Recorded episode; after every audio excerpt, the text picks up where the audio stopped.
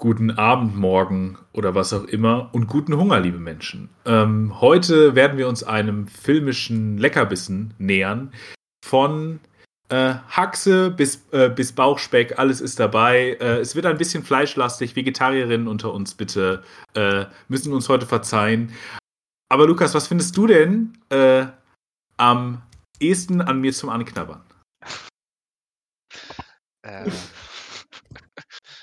Ja, ich kann ja sagen, was es bei mir ist. Ich würde, ich würde es mit äh, King Julian aus Madagaskar halten. Maurice, äh, unter Freunden beißt man sich in die Pote, knabbere mal an Miche. Also, ich würde dir in die Pote beißen. Und äh, damit äh, herzlich willkommen. Ihr habt schon eine Idee, um welchen Film es heute gehen soll, wahrscheinlich. Ihr habt den Titel gelesen, ihr habt das Bild gesehen. Es soll heute um Raw von Julia de Corneau gehen.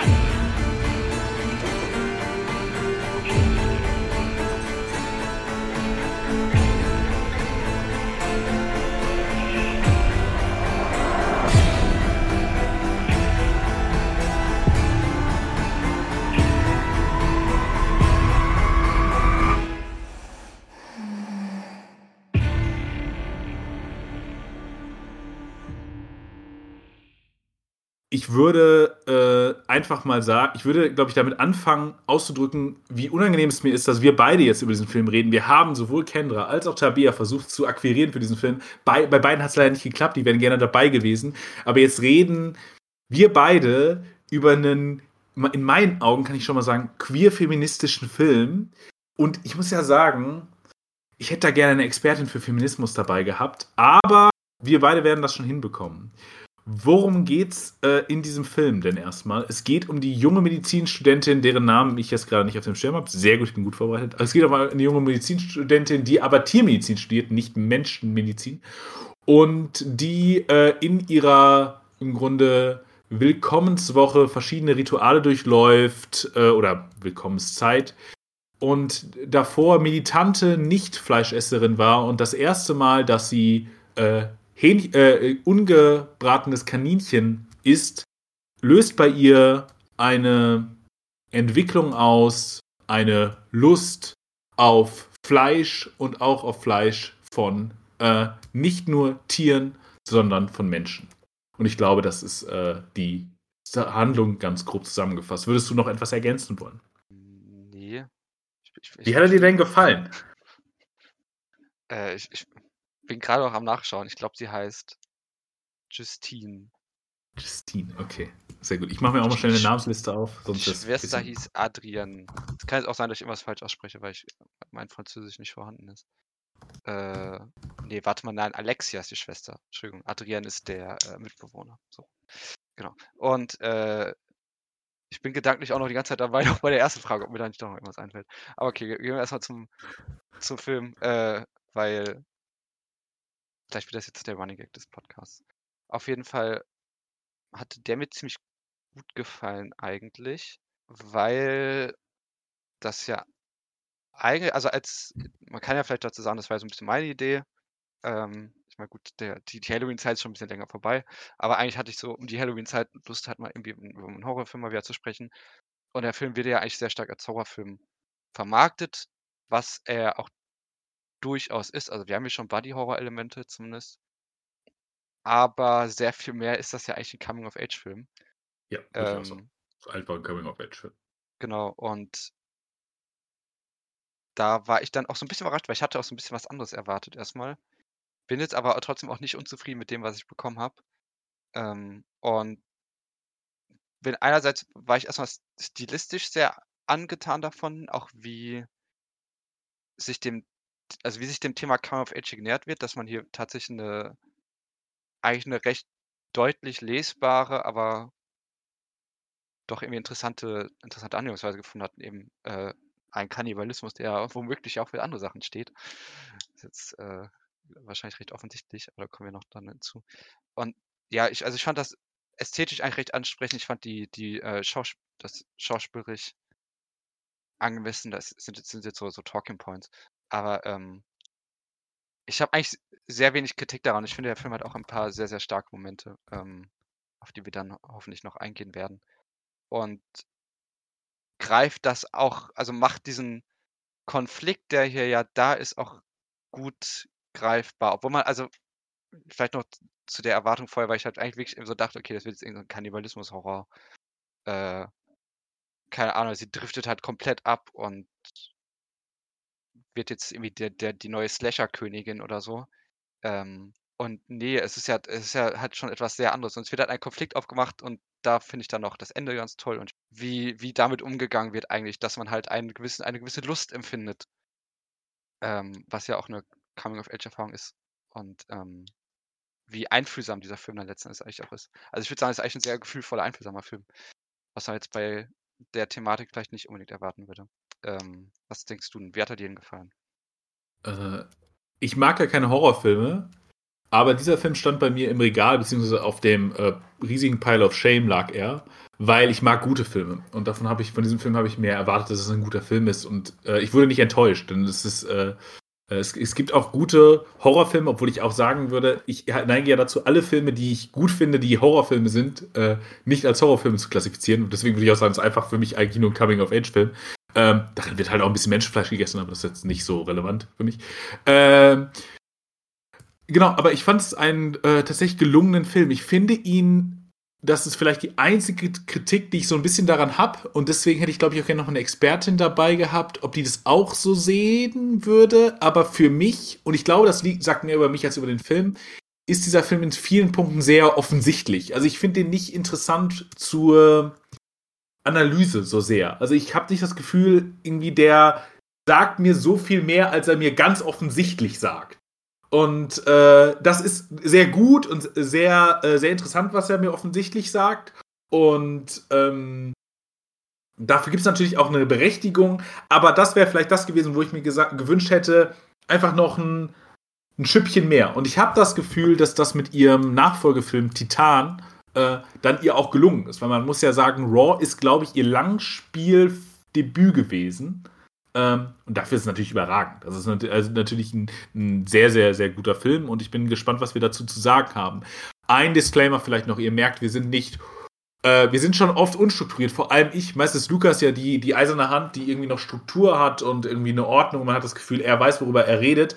Äh, auch das geht jetzt ein bisschen verloren, das ist aber mehr Culpa, das liegt an mir, weil ich diese Aufnahme jetzt schon, glaube ich, seit zwei Wochen immer wieder ähm, verschoben habe aus gesundheitlichen Gründen und, und Stress und so weiter. Wir haben diesen Film also vor etwas längerer Distanz gesehen. Wir haben beide, glaube ich, noch mal reingeguckt, äh, aber wir haben ihn nicht in Gänze noch mal gesehen. Das nur einmal als äh, Disclaimer, falls ihr merkt, ah, da ist irgendwie was nicht ganz so genau, äh, das stimmt vielleicht nicht 100 Prozent aber wir haben uns ja Notizen gemacht, wir wissen ja, was wir sagen wollen, äh, was wir sagen wollten, aber nur noch mal für, es fehlt vielleicht manchmal so ein bisschen Anschluss, vielleicht gehen manchmal Kontinuitäten ganz minimal durcheinander, das einmal als Klarstellung.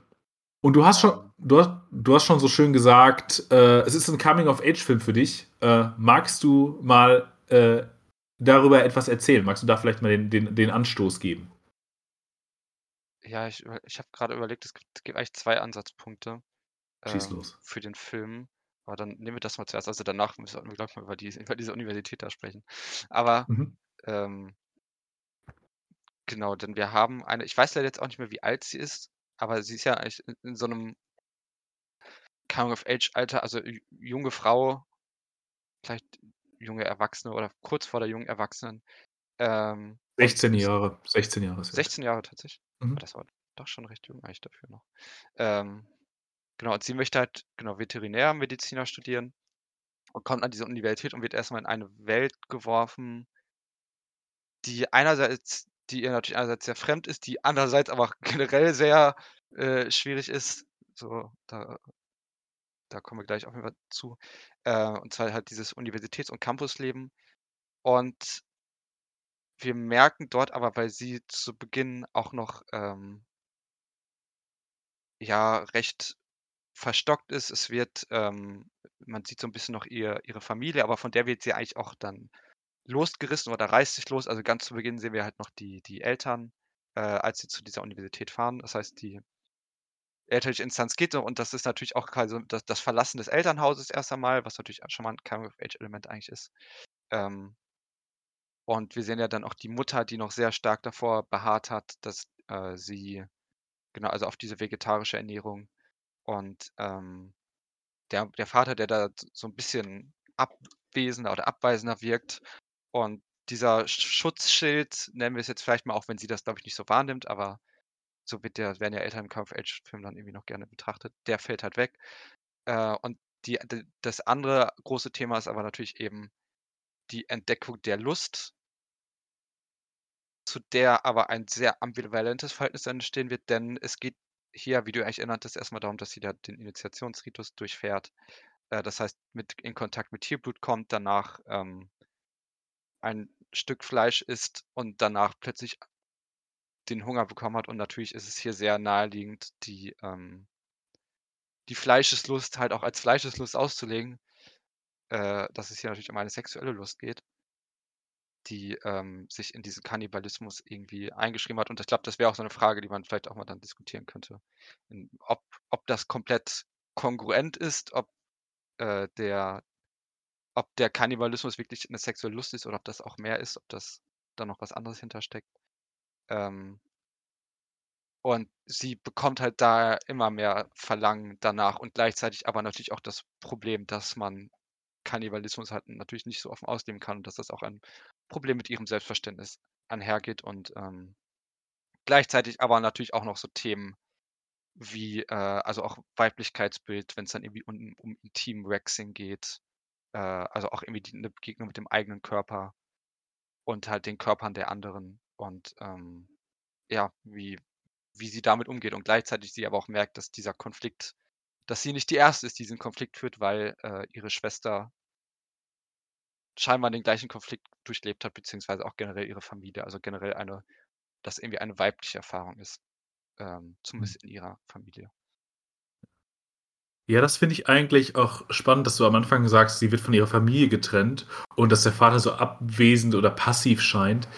Äh, schon da ist es ja eine, eine äh, Akzentuierung des Films auf so eine Form von Matriarchat, die wir irgendwie haben. Also eine Gesellschaft, die oder ein Diskurs, den wir hier erleben werden, der sich, der, bei dem Männer die Nebencharaktere sind, in dem die äh, diejenigen sind, die nicht zentral sind. Das wird erst später klar, dass das irgendwie hier eine Idee ist. Es gibt einen, der so ein bisschen dagegen rebelliert und das ist der, der auch am ehesten als der Alte inszeniert wird. Das ist nämlich dieser eine Professor, der ihr dann sagt, so ja, diese jungen Genies, ja, die nerven mich. Da, da geht's, da geht's ja auch darum, dass ich, also der ist ja auch eine interessante Figur, weil er sagt, alle anderen äh, ProfessorInnen mögen vielleicht diese solche Genies wie dich, aber ich mag das nicht. Ich mag, äh, äh, die mag ich nicht. Die, diejenigen, die sich anstrengen müssen, die sich äh, äh, quasi, die sich das hart erarbeiten müssen, die kämpfen müssen, die sind mir lieber. Was er nämlich im Grunde ausdrückt, ist bereits, oder ist, ist dann nämlich etwas, wo, was er einerseits eine Artikulationskraft und eine Deutungshoheit, weil er direkt nachdem sie die Klausur ja abgibt, auch so, sich hinsetzt und sagt, na, dann gucke ich mal. Ah, hier habe ich schon einen Fehler. Also einerseits eine Form von männlicher Deutungshoheit, die immer noch in Institutionen fußt, die sonst ja auch in diesem Campus völlig ausgeschaltet ist. Sonst sind ja im Grunde, gibt es einmal noch die, die, die Frau aus dem medizinischen Bereich und sonst äh, ist, dieses, ist dieser Ort ja irgendwie eine, eine anarchische, äh, anarchischer Ort für die Studierenden, die da äh, sonst was machen können. Ähm, also bis zu irgendwie an, in Studierendenwohnheime überfallen, sich gegenseitig und zu irgendwelchen ähm, Sachen zwingen. Äh, und also einerseits artikuliert dieser Professor das Bild des, des, des, äh, des Mannes, der immer noch seine Deutungshoheit in den Institutionen hat. Der Film nimmt das einmal an und klammert es dann eben aus für eine Gesellschaft, die dann beobachtet wird, die eben jenseits von Institutionen in ihrem klassischen Sinne passiert. Und andererseits bringt er aber auch etwas auf den Punkt, was er als Kritik an ihr formuliert, weil sie da noch an, in einem Status ist, in dem das durchaus nicht ganz falsch ist, nämlich diese Genies haben ja auch immer die Idee davon, die sind im Grunde schon fertig. Die müssten diese Institution gar nicht durchlaufen. Und dass das die anderen ProfessorInnen mögen, ist, äh, äh, behauptet er jetzt, das können wir jetzt nicht nachprüfen, aber äh, ist, äh, ist zumindest ein klassisches Bild, was man auch von Institutionen hat. Aber zeigt ja auch, dass weil Leute, die, sich, die nicht sich etwas erarbeiten müssen, die quasi schon fertig sind, sind natürlich sehr angenehm damit zu agieren als, äh, als lehrende Person, weil man sich nicht mit Konflikten auseinandersetzen muss, weil diese Personen keine Konflikte haben, sondern weil es etwas gibt, was bereits feststeht und eben nicht in, äh, sie, wo du dich nicht an den anderen reibst, wo es keine äh, quasi keine Brüche gibt, keine Unsicherheiten auch. Wenn sich eine Person ständig wandelt, gerade dabei ist, sich zu finden, dann gibt es ja immer wieder Bruchmomente, weil einen Tag ist die Person vielleicht so oder in einer bestimmten Phase und dann passiert etwas wieder und dann ist sie anders. Und er sagt im Grunde, das ist dein Problem. Du bist viel zu rein. Denn das ist ja das, was die Mutter im Grunde ins, äh, äh, äh, inszeniert. Dadurch, dass sie nicht in den Kontakt mit anderer fleischlichen Materie kommt, ist sie ja in, nicht nur in der Form des Sexuellen eine Jungfrau, sondern auch in der Form von Materialität in Bezug auf andere Formen von körperlicher Verbindung. Also, die können eben auch kannibalistisch verschlingend sein, aber ich habe halt schon in ganz vielen Punkten eine Verbindung zum Schwein, Rind, Hühnchen und so weiter in meinem Leben durchgemacht. Eine radikal verschlingende, eine, äh, eine überwältigende, eine vernichtende Dimension. Aber doch eine, in die ich eine, in der ich genetisch beziehungsweise in eine Interaktion mit dem anderen gehen muss.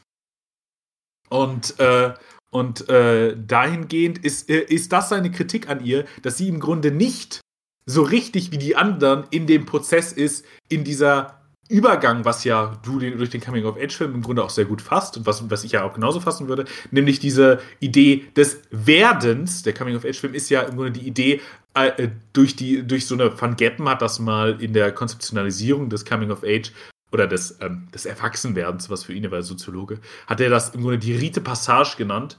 Und das ist eine Form von, also Initiation von, ähm, von Momenten, die zu Übergangsriten werden, also zu Riten des Übergangs, die eine Liminalität auslösen. Also vom Status des Kindes werden wir dann liminal, also in Übergängen undefiniert und so weiter, um dann irgendwann als äh, Menschen quasi, also, also als Erwachsene da rauszugehen. Vereinfachtes Bild, glaube ich, etwas, aber im Grunde trifft es das, also was Van Geppen sagt, die Idee natürlich, dass Erwachsene irgendwann abgeschlossen werden, ist, ist ein bisschen stark vereinfacht. Aber, ähm, aber genau das, dass sie also am Anfang noch dahingehend ist, dass sie gar nicht einen Prozess durch, durchlaufen soll. Und das äh, ist ja dann irgendwie ihre, ihre Jungfräulichkeit, um die es am Anfang geht.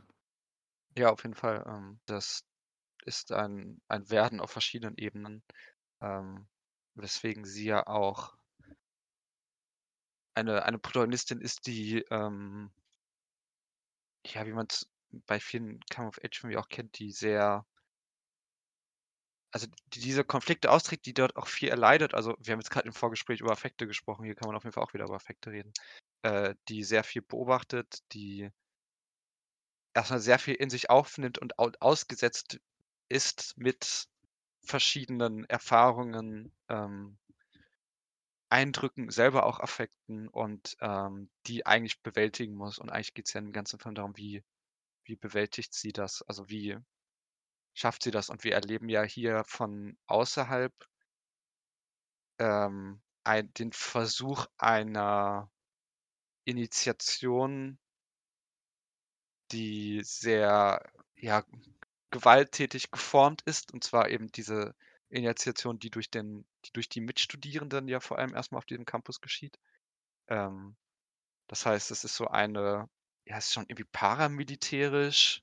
Voll, voll, ja. Ähm, es erinnert übrigens auch, kurzer Einschub, erinnert so ein bisschen daran, dass, dass Foucault dann das Einschließungsmilieu des Militärs ausmacht und die, und die Schule ja auch in so eine Genealogie dessen mhm. stellt und hier die Universität dann durchaus auch in die Genealogie dessen gestellt wird, durch die Menschen, die da sind, aber als dann auch Idee, jetzt gibt es dann eine Liberation. Also nach einer gewissen Zeit müsst ihr diesen, dieses Einschließungsmilieu durchlaufen und dann, äh, dann seid ihr irgendwie frei.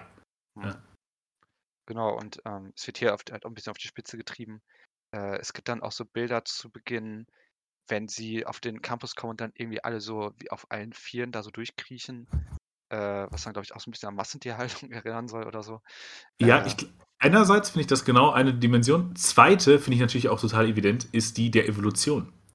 Also sie, sie im Grunde durchlaufen die nicht nur den Prozess des Erwachsenwerdens, sondern sie werden erstmal richtig Menschen. So, sie lernen erstmal auf zwei Beinen laufen. Versucht das, ja. Ähm, und genau, vor allem dieser, die Ebene des Militärischen, des Drills, äh, Reih- und Glied aufstehen. Ich glaube, sie werden ja auch als Kadetten dann äh, an, auch benannt. Und äh, gleichzeitig eines so generationalen Unterschiedes. Also die, die älteren Studierenden werden dann als äh, Veteranen oder sollen als Veteranen angesprochen werden. Ähm, natürlich haben wir hier auch schon eine patriarchale Ordnungsstruktur. Ähm, Mhm. Und da ist so ein gewisser Konflikt dann eben auch vorhanden. Also da, auch so ein bisschen das Weirde, dass ja, weil das hast du ja schon angesprochen, die ist ja schon weird, dass das, also dass es diese, diese Freiheiten gibt, das so abziehen zu können. Also ich war überhaupt erstmal verwirrt, weil ich da erst nachgucken muss und gesehen habe, dass es überhaupt solche Initiationsriten gibt, weil aus Deutschland kenne ich das gar nicht. Aber in Frankreich Aber wenn du, eine Burschen, wenn wenn du eine Burschenschaft wollen würdest oder so, gäbe es auch Initiationsriten. ja. Aber ich glaube, dass es in Frankreich wohl tatsächlich auch sogar noch verstärkt der Fall ist. Also äh, habe ich dann irgendwie nachgelesen.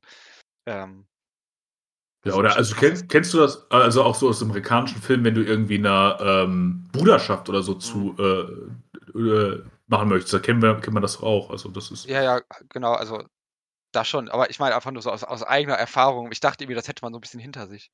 Äh, also Was? die, die Welt hätte das so ein bisschen hinter sich, aber Achso, ja, gut. Ähm. ja, also haben wir dich nicht ordentlich eingeführt. Na gut.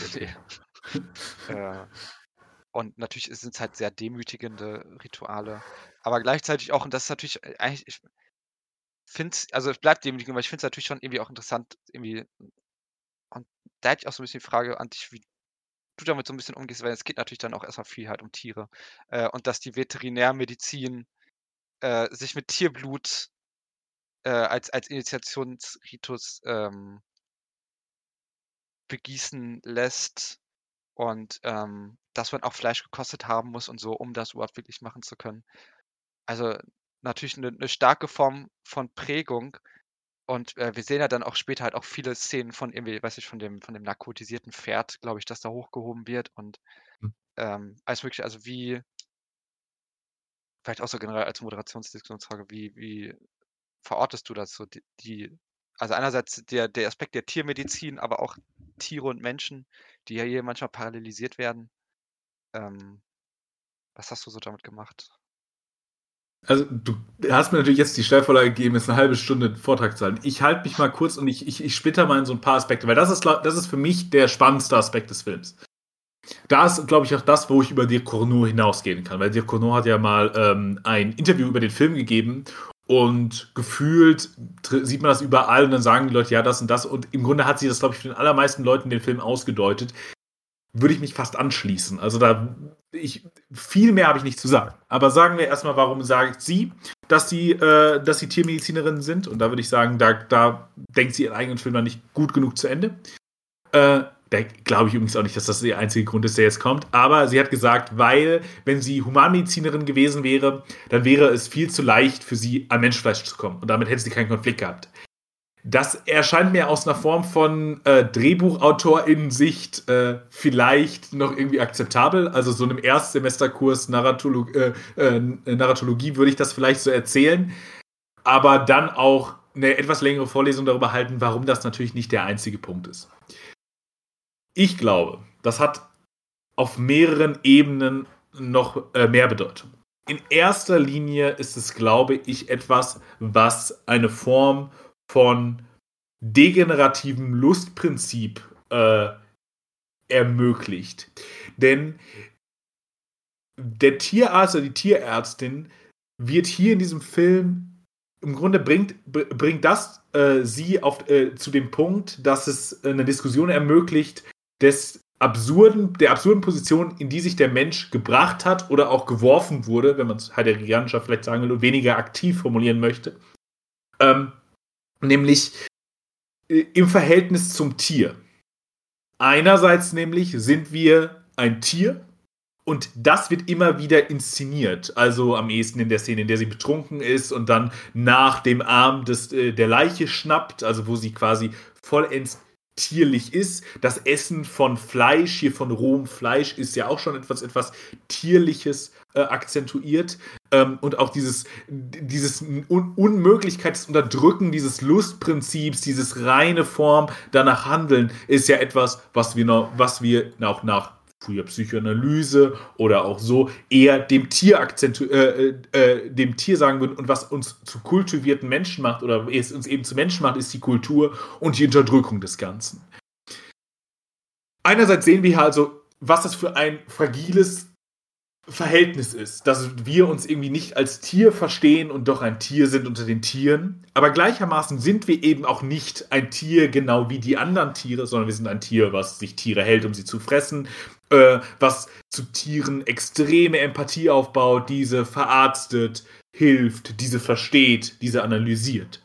Und dahingehend ist es, glaube ich, eine einerseits irgendwie eine Akzentuierung des Menschen als ähm, anthropozänen Element, das die Welt sich ordnet, unter sich versteht, aber gleichermaßen die Möglichkeit, diese Bruchlinien aufzuzeigen. Eben nicht das Ich in ins, ins Zentrum zu setzen, sondern das Es. Auch eben das, was ja auch oft in Bildern für Kinder oder so mit dem Krokodil, mit dem Animalischen äh, gezeigt wird. Dieses eben äh, aufzuzeigen und dieses in einem Spannungsverhältnis zu zeigen, da, in dem es die ganze Zeit ist und in dem es eben auch manchmal durchbricht. Und in dem es eben auch nicht nur, wie es oft irgendwie in Hollywood-Filmen, wenn es, wenn es darum geht, äh, ist, also irgendwie schön und erfüllend ist der gemeinsame Sexualakt, sondern vernichtend, verletzend, zerstörend, verschlingend. So. Und das wäre, glaube ich, die erste, äh, die erste Ebene äh, des Ganzen. Für die andere brauche ich vielleicht noch ein bisschen länger, deswegen gebe ich äh, den Ball mal kurz zurück. Bist du damit zufrieden oder macht es dich nicht so richtig glücklich, die Antwort? Doch. Also ist ja schon mal ein, ein Ansatz auf jeden Fall. Ja, das gerade so noch so ein bisschen mit dem, wie ich so meine Gedanken dazu ordnen kann. Ähm, dann gebe ich dir die Chance zu ordnen und schieb noch eine Sache ein, die es vielleicht auch zeigt, weil in diesem Film wird immer wieder auch über das Relat zwischen Mensch und Tier geredet. Sie ist am Anfang natürlich als eine radikale Moralistin, Ethikerin ähm, inszeniert, die das gar nicht aufrechterhalten kann, logischerweise, wie wir dann sehen, äh, weil ihr, ihr Verlangen äh, nach der Verbindung, das äh, ich tease jetzt schon mal an, in welche Richtung äh, meine Ideen gehen, äh, äh, die, ihr Verlangen nach der Verbindung so groß ist, dass sie ja irgendwann anfängt, sich selbst zu essen, also ihre Haare. Ähm, und aber gleichermaßen wird dann auch sowas diskutiert, wie ist eine Vergewaltigung eines Menschenaffen eigentlich gleichzusetzen mit der Vergewaltigung einer Frau? Äh, unter quasi Strafrecht, unter ethischen äh, Sachen und so weiter. Es gibt also immer wieder äh, explizit diesen Diskurs, in welchem Verhältnis steht der Mensch eigentlich zum Tier? Und diese, diese Hierarchie wird auch immer wieder unterlaufen, wenn ähm, wenn zum Beispiel die Schwester ihr das Jagen zeigt, so wie junge Wölfe von ihren, ähm, von ihren äh, Eltern oder größeren Geschwistern, teilweise auch in den Rudeln, lernen, wie man jagt, lernt sie das hier auch. Nur eben nicht als ein quasi Tier in der Natur, sondern als ein Tier der Kultur in der Kultur, weil sie eben einen Krieg mit dem Körper gegen die Dinge führt, um dann den Körper zu bekommen. Also sie wirft sich quasi in die Bahn des Autos, damit, die, damit das Ding ausweicht und in diesem Ausweichmanöver, in diesem kulturell erlernten äh, Prozess äh, tötet das Ding durch seine Fliehkraft und so weiter die Menschen und so kann man sie essen, wo der Wolf halt noch selber jagen würde und, äh, äh und das Tier erlegen würde. Ja. So, habe ich dir Zeit gegeben, dich zu ordnen. Etwas, ja, ich habe auch das, Zitat hat immer selber ausgeschrieben mit dem Vergewaltigen Affen der Weltenfrau. Ja, immer wird auch gesagt, dass auch Frage gestellt, dass Schweine nicht fast wie Menschen sind. Genau, ähm, genau, genau. Dieser Mann, dieser komische Mann an der Tankstelle da, ja, ja. Überleg grad, oder ist es, ist es der, der dann auch den Adrian, vielleicht sollten wir, also vielleicht sollten wir doch die anderen Figuren mal noch kurz äh, mhm. einmal ein bisschen anführen. Also es gibt noch die, genau die Schwester, die du erwähnt hast. Äh, Alexa, Alexia, Alexia, ähm, die eigentlich ja auch eine interessante Rolle spielt, weil äh, also sie ist die ältere Schwester, sie ist schon länger länger an der Universität und diese Differenz, die die Studierenden schafft, diese diese paramilitärische Organisation, ähm, aufmachen will, eben die ja 'n Generationenunterschied ist. Ähm und sie ist ja Teil der älteren Generation und die Schwester ist Teil der jüngeren Generation und wie du es ja so ein bisschen gesagt hast, dass sie ihr äh, so ein bisschen so so 'n bisschen anleitet bei ein paar Dingen, aber sie auch zu gewissen Dingen bewegen will. Also, sie bewegt sie ja zum Beispiel auch dazu, dann von dem Fleisch zu essen et cetera. Mhm. Ähm, und Es wir sie dann auch sie zwingt sie. Also, das ist auch überhaupt keine Form von irgendwie solidarischen, menschlichen, wie man sich so Mhm. vorstellt, gute Geschwister, sondern das ist auch sehr viel äh, sehr viel quasi Gewalt oder oder oder so. Also, das ist auch, was man ich würde sagen, das ist auch eine sehr tierliche, äh, Geschwisterbeziehung. Also, so wie man sie wie es eher im Tierreich ist, ja. Man hilft sich zwar bis zu 'nem gewissen Punkt, aber dann sagt man auch: „Ja komm, verpiss dich jetzt.“ Genau und, ähm, das Gleiche al also genau, dass dass sie eigentlich sehr viel vormacht und dass wir eigentlich mitkriegen, dass sie man kann jetzt nicht genau sagen, ob die jetzt wirklich die gleiche Entwicklung durchlaufen hat. Es wird ja schon angedeutet, dass sie vorher auch vegetarisch war und, ähm dann aber scheinbar diese diese ganzen Prozess durchlaufen hat und dann sehen wir eben mit dem mit dem Auto, was du geschildert hast? Oder, ähm, wenn's dann irgendwie um Intimrasur geht oder Waxing, wo sie ihr so wo sie ihr dann eigentlich auch sagt, dass es so geschehen zu haben und das dann bei ihr machen will und, ähm, das dann so 'ne Szene ist, das ist eigentlich auch 'ne sehr, äh, spannende Szene, weil da ja dann Justine plötzlich dann irgendwie doch noch 'ne 'ne 'ne Differenz aufmacht, ähm, und da dann nicht mehr mitmacht und, äh, genau, wir haben einerseits die Figur, die eben ach so, und die natürlich eben auch kannibalistisch veranlagt ist, um das jetzt auch noch mal ganz deutlich zu sagen. Äh, und dann gibt's halt noch den Mitbewohner. Ich glaube, das war auch 'n schwarzer Mitbewohner, ne? Mhm, mhm. doch, ja. Äh, und der einerseits homosexuell ist, vielleicht auch bisexuell. Ich weiß jetzt gar nicht, ob man das jetzt so klar benennen muss, aber er wird vor allem eigentlich erst mal als homosexuell vorgestellt, ohne dass man jetzt aber irgendwelche Klischees vor Kopf haben muss, ähm, aber man sieht ihn eben auch mehrmals, wie er dann mit irgendwelchen Männern schläft oder so. Ähm, er ist eben der Mitbewohner, äh, der ja auch so 'n bisschen Orientierung eigentlich gibt, der eigentlich eigentlich wo man schon das Gefühl hat, dass das Verhältnis zu ihm also, wenn du sagen willst, dass, äh, das Verhältnis zu ihr und der Schwester eher tierisch ist, was ich, glaube ich, eigentlich auch ganz gut als Beschreibung finde ist das Verhältnis mit ihm auf jeden Fall schon solidarischer eigentlich. Ähm, und auch wenn er natürlich auch schon eigenbrötlerisch ist, also, ich würde auch sagen, dass dieser dieser Film generell auch nicht so richtig so was so 'ne Idee von Kollektiv kennt, glaube ich. Also, auch wenn's in Reihe und Glied sich hier alles auflöst oder auflösen soll, habe ich das Gefühl, dass die Figuren eigentlich doch schon sehr isoliert sind eher. Da muss ich Ähm da sage ich gleich was zu, ja.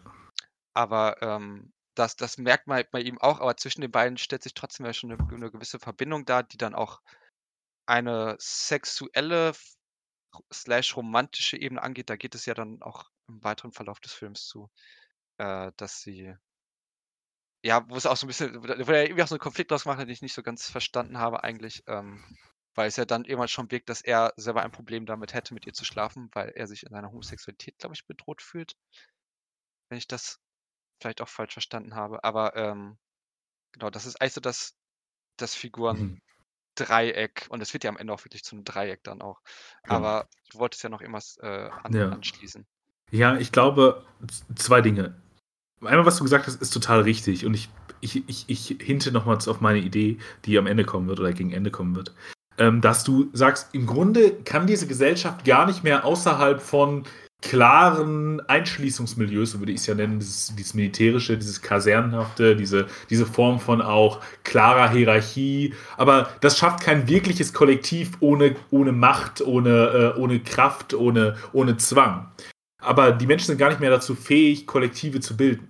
Weil was äh, wir sehen immer wieder Szenen, in denen das überhaupt nicht aufgeht. Also, zum Beispiel, wenn sie die Haare ausbricht, die sie sich die sie verschlungen hat, weil weil sie angefangen hat, äh, irgendwie so 'n Begehren zu, äh, entwickeln und dann eben sich erst mal gegen sich selbst gewendet hat.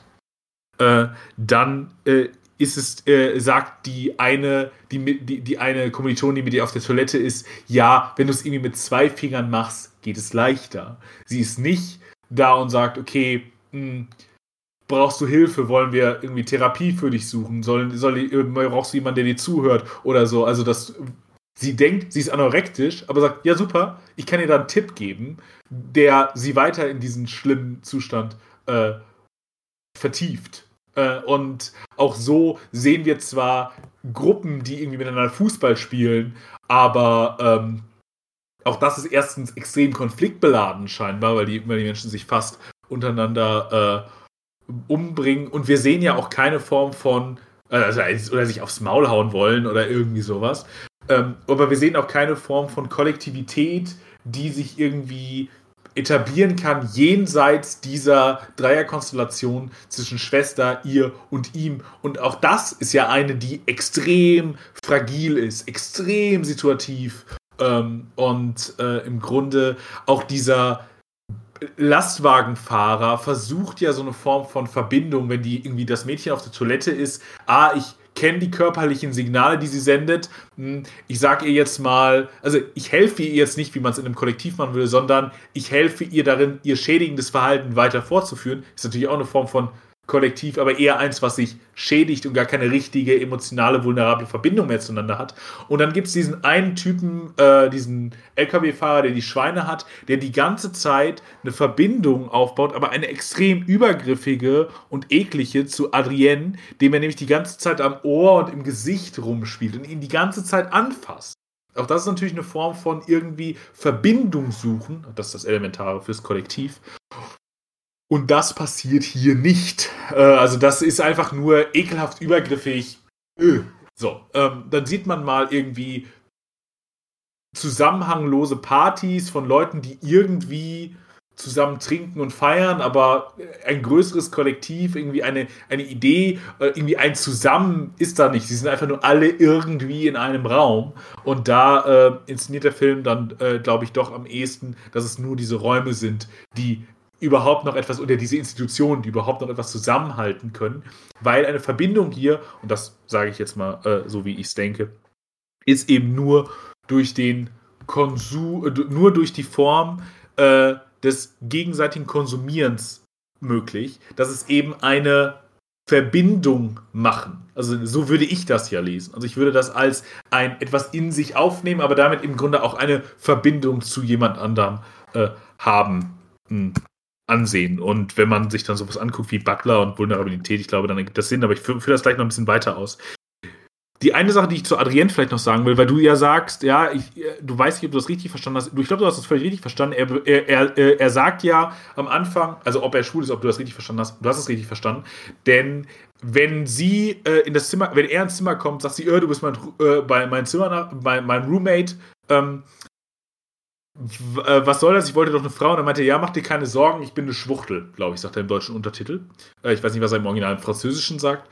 Äh, aber also er sagt von Anfang an, klar, ich, ich bin homosexuell. Und das ist im Grunde einer der Prozesse, der dieser, diesen Film angeht. Der ist mit noch etwas anderem verbunden, aber nämlich dessen die Auflösung von im Grunde einer gewissen Form von Determin, äh, im Grunde so äh, nomenklativen Sexualität das geht eins Hand in Hand und das führe ich vielleicht noch ganz kurz aus. Mit der Idee dieses Films, Körper sind Körper.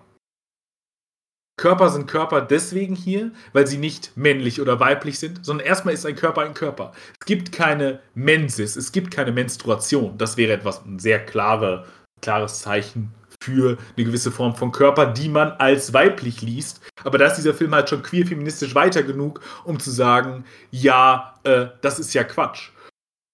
Zum Beispiel gibt es da die, die ganz evidente Szene, in der sie und ihre Schwester oben auf dem Dach der Fakultät sind und pinkeln müssen. Und ein klassisches äh, Signifikanz, auch bei jungen Kindern, ist ja, und auch eine Sache, unter der viele Menschen, die als weiblich gelesen haben und die eine Vulva oder Menschen mit Vulva leiden, ist Leiden in Anführungsstrichen. Ich glaube, das ist sicherlich nicht das Schlimmste, aber es ist auf jeden Fall eine Sache, die ungeil ist, wenn man in der Natur ist. Pinkeln einfach so ist sehr viel schwieriger. Aber ihre Schwester hat eine Special Taktik und so weiter, als, äh, das, das zu machen. Dieses, diese Sache, die so klassisch als eine Konnotation für den vermeintlich männlichen Körper äh, gesetzt wird, unterläuft sie einfach, indem, nämlich, und das ist so eine Akzentuierung, Körper sind Körper. Ähm, und eben nicht männliche oder weibliche Körper hier, glaube ich, sondern sie sind einfach Körper. Und wenn man diese Struktur einbindet, wenn man diesen Gedanken weiterdenkt, dann ist natürlich auch die Idee von Homosexualität etwas, was man durchaus irgendwie auf die Probe stellen muss und das was irgendwie eine zumindest ein komplizierteres Konstrukt ist. Natürlich ist es aufrechterhaltbar, aber es ist zumindest schwieriger. Und äh, dahingehend würde ich sagen, das ist auf jeden Fall eine Verunsicherung, weil ich würde auch sagen, bis zum Ende hast du recht, ist er irgendwie verunsichert in seiner Sexualität. Er bietet ihr das ja am Anfang einmal eher so an wie, ja, musst du jetzt unbedingt, dann mach halt so. Also dann machen wir jetzt halt. Und er ist ja auch mittendrin und will eigentlich eher abbrechen. Und das ist ja auch eine sehr interessante Szene, dass sie ihn vergewaltigt im Grunde, weil er ja schon sagt, nee, hör auf, stopp, hör auf, hör auf, hör auf, aber sie halt nicht aufhört. Eine Sache, die wir normalerweise eher aus einer Konstellation kennen, äh, die umgedreht ist zwischen Mensch mit Penis und äh, Mensch mit Vulva. Äh, also auch eine interessante Akzentuierung hier des Films, weil er auch damit klassische Machtstrukturen ja auch äh, sehr unterläuft. Um sie dann an anderer Stelle wieder zu artikulieren, da kann ich vielleicht gleich nochmal kurz was zu sagen. Aber ähm, auf jeden Fall ist er, würde ich dir das zustimmen, am Ende in seiner Sexualität verwirrt. Wir müssen gar kein Urteil darüber fällen, ob er jetzt, ob das irgendwie zurecht ist oder er ja eigentlich doch schwul ist oder, oder was auch immer. Nee, aber es ist erstmal, glaube ich, die Diagnose, Körper sind Körper und das macht Sexualität zu einer verdammt komischen, weirden und irritierenden Sache, die eben auch noch gefährlich ist. Aber dazu gleich mehr. Mhm. So. Ja, auf jeden Fall. Ähm, es gibt ja die eine Szene auch, du hast ja das Sportspiel schon angesprochen, die da ja auch sehr hervorsticht, ähm, wenn er oberkörperfrei mit den Kommilitonen da, äh, ich weiß nicht, was spielen die da, Fußball? Mhm. Und sie ihn beobachtet. Ähm, und wir hier einerseits erstmal einen sehr stark, also wir, wir eigentlich so, ja, einen objektifizierenden Blick auf jeden Fall erleben, so wie sie ihn anguckt. Ähm, und man da ja schon merkt, dass die, die, die Lust oder dass sie irgendwie eine Lust entwirkt, wie andererseits aber auch sehr stark ähm, und wenn du jetzt halt über Körper sprichst und ich jetzt Affekt auch schon öfter gesagt habe, äh, da Affekt einfach eine große Rolle spielt. Also sie und wir vielleicht hier auch, wenn wir über Lust sprechen, halt auch über Triebe sprechen sollten. Ähm, also die, die Lust, die irgendwie aus dem Inneren kommt. Ähm, weil, und das wird da ja eigentlich sehr, sehr deutlich gemacht, wenn sie ihn anschaut und man merkt, dass ihr Blick gebannt ist ähm, auf ihn und der immer wieder umgeschnitten wird und dann irgendwie, keine Ahnung, sein Körper, ich, ich weiß nicht genau, wie sein Körper in, in Szene gesetzt wird, aber es ist natürlich schon sehr, ähm, ja. sehr aufreizend. Ja, sie leckt äh, sich auch über, über die Lippen oder beziehungsweise kriegt, genau, kriegt, kriegt Nasebluten kriegt und Nasenbluten, so, was ja. natürlich auch eigentlich eine schöne Verdeutlichung ist, dass halt der, der, der Trieb des Inneren irgendwie nach außen gelangen muss. Das wäre das wär noch eine Frage, die mich interessieren würde, was du dazu sagst. Ähm, ob Kannibalismus, also natürlich, du, du, hast jetzt einerseits die, die äh, gesagt, die Verbindung, die materialistische Verbindung, dann haben wir die sexuelle Verbindung. Aber ob es auch irgendwo einen Moment gibt, wo wir einfach sagen, okay, es ist aber auch wirklich Kannibalismus per se, also ob der, ob der nur symbolisch aufzulesen, äh, aufzulösen ist, oder ob wir irgendwie sagen müssen, okay, nee, aber es ist auch tatsächlich irgendwie ein Interesse daran, ähm, ja, Menschen zu verschlingen, irgendwie. Äh, aber genau, da, dass sie sich dessen erwehren muss, dass sie da, da habe ich auf jeden Fall auch zustimmt, dass diese körperliche, dass diese Körperlichkeit da sehr äh, ja, beliebig allumfassend ist. Später haben wir dann auch noch den Leichnam, ähm, von dem sie im, im so einem Deliriumsalkoholzustand angeschiftet durch die, äh, durch die Schwester, den sie da dann irgendwie auch noch essen will. Ähm, also vielleicht dann auch schon der, der tote Leichnam ist irgendwie sogar auch schon vielleicht in Ort, also der tote Körper, nicht nur der lebende. Und ähm, ich würde eigentlich ganz gerne das Ende einmal kurz ansprechen. Ich weiß aber nicht, ob wir das oder willst du das lieber aufs Ende schieben? Hm. Das würde ich gerne aufs Ende schieben, wenn es okay ist, weil da habe ich noch einen Aspekt, zu den ich, wo ich die Schwester nochmal umdeute. Das habe ich jetzt die, ganze, mhm. jetzt die ganze Zeit zurückgehalten, aber äh, würde dann kommen. Okay, ja, weil dann, also dann, dann schießt er mal, ich meine, es ist so ein bisschen obvious, aber ich finde, der Film schafft es eigentlich sehr gut, diese Frage zu stellen, wie man eigentlich mit dem, ja, wie geht man mit dem Trieb um? Also wie geht man mit der Lust um, die aus dem Inneren kommt, die hier natürlich in etwas gelenkt wird, wo wir sagen müssen, okay, natürlich Kannibalismus ist jetzt da, da, da können wir jetzt schlecht an den Punkt kommen, dass wir sagen, okay, wir leben es aus. Oder vielleicht doch, slash, also in Hinblick aufs Ende. Aber äh, da, da würden wir jetzt irgendwie gesellschaftlich, glaube ich, schweren Konsens irgendwie hinkriegen, zu sagen, okay, das ist irgendwie jetzt meinetwegen. Aber ähm, der, der, das schafft der Film, glaube ich, gut zu akzentuieren, ähm, wie der Einfluss von innen und von außen kommt und eben Menschen darzustellen, also sie als Protagonistin, die sich dessen irgendwie erwehren muss, also die eigentlich halt von Einflüssen getrieben ist. Ähm, und das ist natürlich dann wieder eine sehr klassische Coming-of-Age-Erfahrung eigentlich. Aber da gibt es halt, finde ich, viele Bilder, die das gut transportieren. Ja. Ja, genau. Also ich glaube, du bringst schon das zentrale Bild, ich glaube, wir bringen das einfach mal auf den Punkt. Das zentrale Bild des Kannibalismus hier ist ja die Idee der, also ich habe das schon mal angeteased mit der Verbindung, nämlich, dass es die Form ist von jungen Menschen, Aneignung von Charakterzügen oder anderen Menschen äh, zu machen. Nämlich das, so wie, äh, so deuten es manche Leute, ich finde es keine unsinnige Deutung, es ist nur ein bisschen obvious, ähm, dass in der Pubertät man sich Elemente von bestimmten Menschen äh, nimmt, die man cool findet, besonders gut und so weiter und damit sich selber zu so einem Potpourri macht und diese quasi verschlingt, um sich selbst hervorzubringen, wenn man noch nicht selber weiß, wer man ist und dann im Grunde sich die ganze Zeit performt. Dass, äh, dass das irgendwie so eine Akt ist, in dem man dann irgendwann auch selbst entsteht. Ich glaube, die Deutung darf da aber nicht aufhören. Sie darf nicht sein, sie war vorher jemand und dann ist, ist sie Leute, bringt sich dadurch hervor oder bringt sie damit ihren eigenen Status ins Wanken, weil sie Verbindungen äh, mit anderen Dingen oder Wesen eingeht ähm, oder sich die aneignet. Also Verbindung klingt so, klingt so wahnsinnig nett so. Also dieser Aneignungsprozess ist ja auch etwas, das könnte man vielleicht auch kolonialistisch lesen, unter der Perspektive des Kannibalismus, wo der hin äh, meist wegdiskutiert wird, nämlich in irgendwie irgendein, meist irgendwie von Ethnologen nach Afrika oder so. Aber und auch der Zombie spielt ja auch eine Rolle. Das ist ja im Grunde so das kannibalistischste Medienobjekt, äh, was wir im Grunde so haben. Da geht es ja auch im Grunde immer um das Verzehren. Und es gibt viele Serien der letzten Jahre, die Sexualität da eben auch äh, mit dem Zombie durchaus diskursivieren. Das ist dann meist mehr romantisch. Aber hier geht es ja gar nicht, also schon, oder ist romantisch oder fast romantisch. Hier geht es eben nicht um irgendwie ein liebevolles, rücksichtsvolles irgendwie Verschlingen nach dem Tod oder so weiter, sondern hier geht's, oder äh, ein Verspeisen ist es da meist, es ist auch sehr ästhetisch und so weiter. Und hier geht es wirklich um ein Verschlingen, um ein äh, einander zerreißen, äh, vernichten oder zumindest stark verletzen. Aber man darf, glaube ich, wie gesagt, nicht dahin gehen zu sagen, sie war vorher jemand und dann passiert das und sie geht das erste Mal eine andere Verbindung mit jemand anderem ein und bringt sie dann hervor. Nee, denn was ist sie denn ursprünglich? Und darauf weist der Film ja im Grunde auch am Ende nochmal ganz exzessiv hin. Nämlich, sie ist die Verbindung zwischen ihrem Vater und ihrer Mutter. Ihre Mutter war schon immer die Matriarchin, die scheinbar alles in dieser Familie kontrolliert hat. Darauf weist die Schwester auch hin, dass sie einen Kontrollzwang hätte und ah, das wäre alles äh, so furchtbar und so weiter. Sie ist also im Grunde schon von vornherein ähm, ein, ein Zusammenbringsel von verschiedenen Dingen. Es kann eben Sperma und Eizelle sein, im biologischsten Sinne. Ähm, aber es ist eben auch noch sozial und kulturell mehr. Und da äh, ist eben de der Kannibalismus hier durchaus ein, durchaus ein Bild.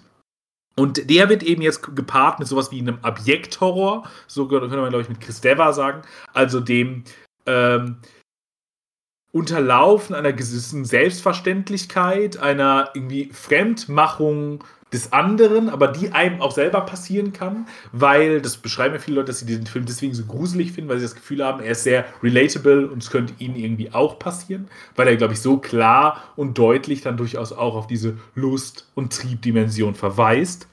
Ähm, genau. Und was dabei aber interessant ist, ist meines Erachtens nach, dass es ähm, im Grunde ein queer-feministisches Bedürfnis, würde ich sagen, fast artikuliert. Nämlich die Verbindung mit einem anderen Menschen, die also generativ zu sein scheint in irgendeiner Form und die auch jenseits im Grunde eines äh, penetrativen Aktes äh, funktioniert zwischen einem Mann äh, oder zwischen einem Mensch mit Penis und einem Mensch mit Vulva und Uterus.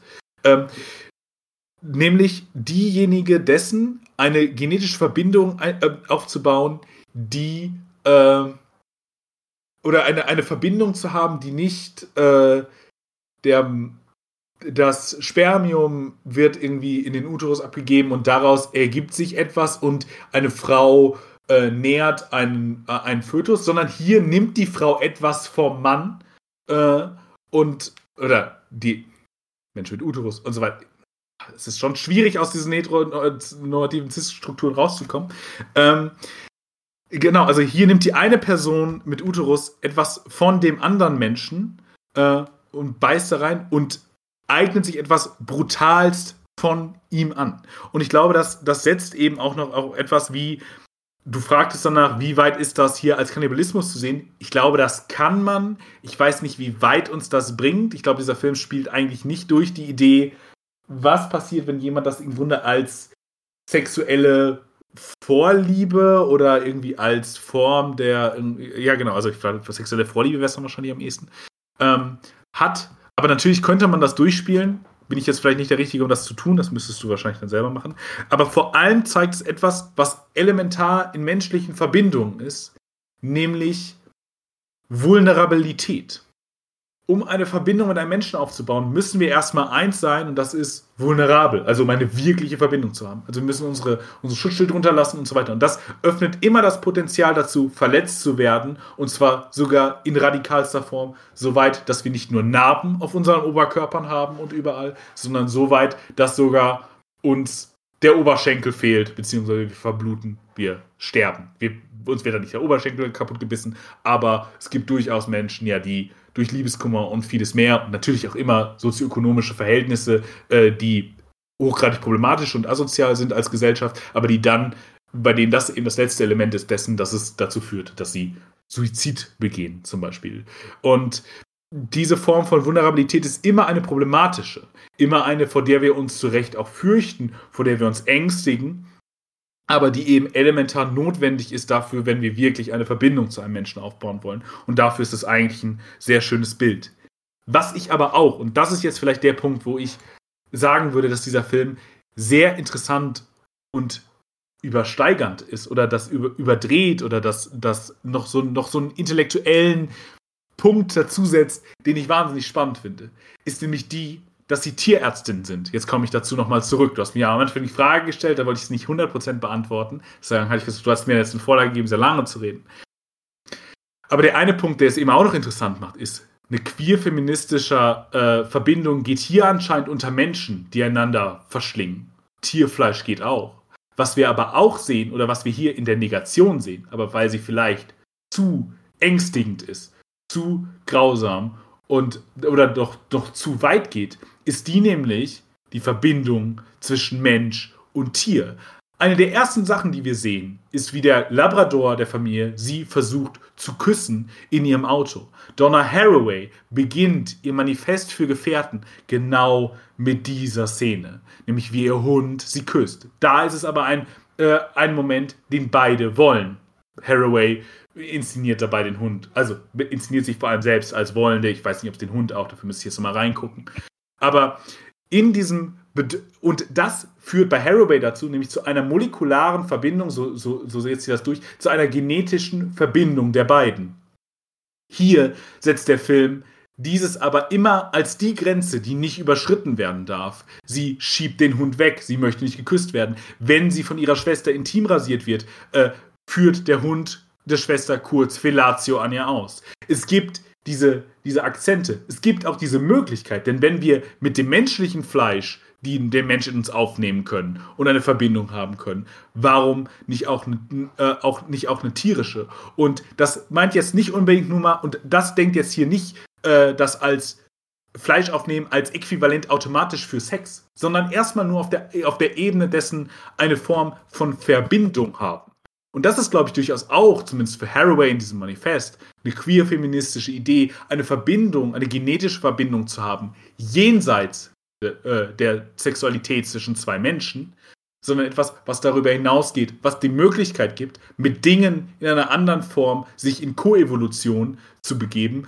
Und das, finde ich, ist ein wahnsinnig spannender Prozess. Deswegen glaube ich unter anderem auch, ist es überhaupt nicht existenziell, dass sie Tierärztin ist. Denn auch das ist irgendwie ein Moment, der ja koevolutionär ganz viel mit den Tieren zu tun hat. Sie sind bei der Geburt dabei. Sie, äh, sie äh, schwängern Tiere durch, durch, durch die Einführung von Spermien und so weiter. Ähm, sie, die Schwester ist einmal handtief in einer Kuh drin, um diesen, den Darm zu entleeren. All diese Bilder gibt es. All diese Grenzen gibt es. All dieses Denken gibt es. Und ich glaube, dass das ist für mich der wahrscheinlich faszinierendste Punkt. Oder das, was dieser Film in seiner absoluten Negation oder in dieser absoluten Grenze, die der Film zieht, diese aber immer wieder anteasert, diese immer wieder leicht überschreitet, die äh, zu artikulieren, dieses Denken irgendwie in den Raum zu bringen. Das finde ich eigentlich das, äh, das Spannende daran, warum sie Tierärztin sind und, und an diesem Szenario. Mhm. So. Ich habe jetzt sehr ausführlich auf deine Frage geantwortet. Ja, ja ist ja auch adäquat. Ähm, und auch verständlich. Die ich würde dazu vielleicht auch leicht ergänzen, wobei das eigentlich noch mal auf dein ja, es greift noch mal so ein bisschen der Punkt auf mit den Körpern sind Körper. Ähm, weil was ich mir hier nämlich auch noch so ein bisschen notiert hatte, dass ich es recht bemerkenswert fand, wie der Film Körper darstellt, auch nackte Körper.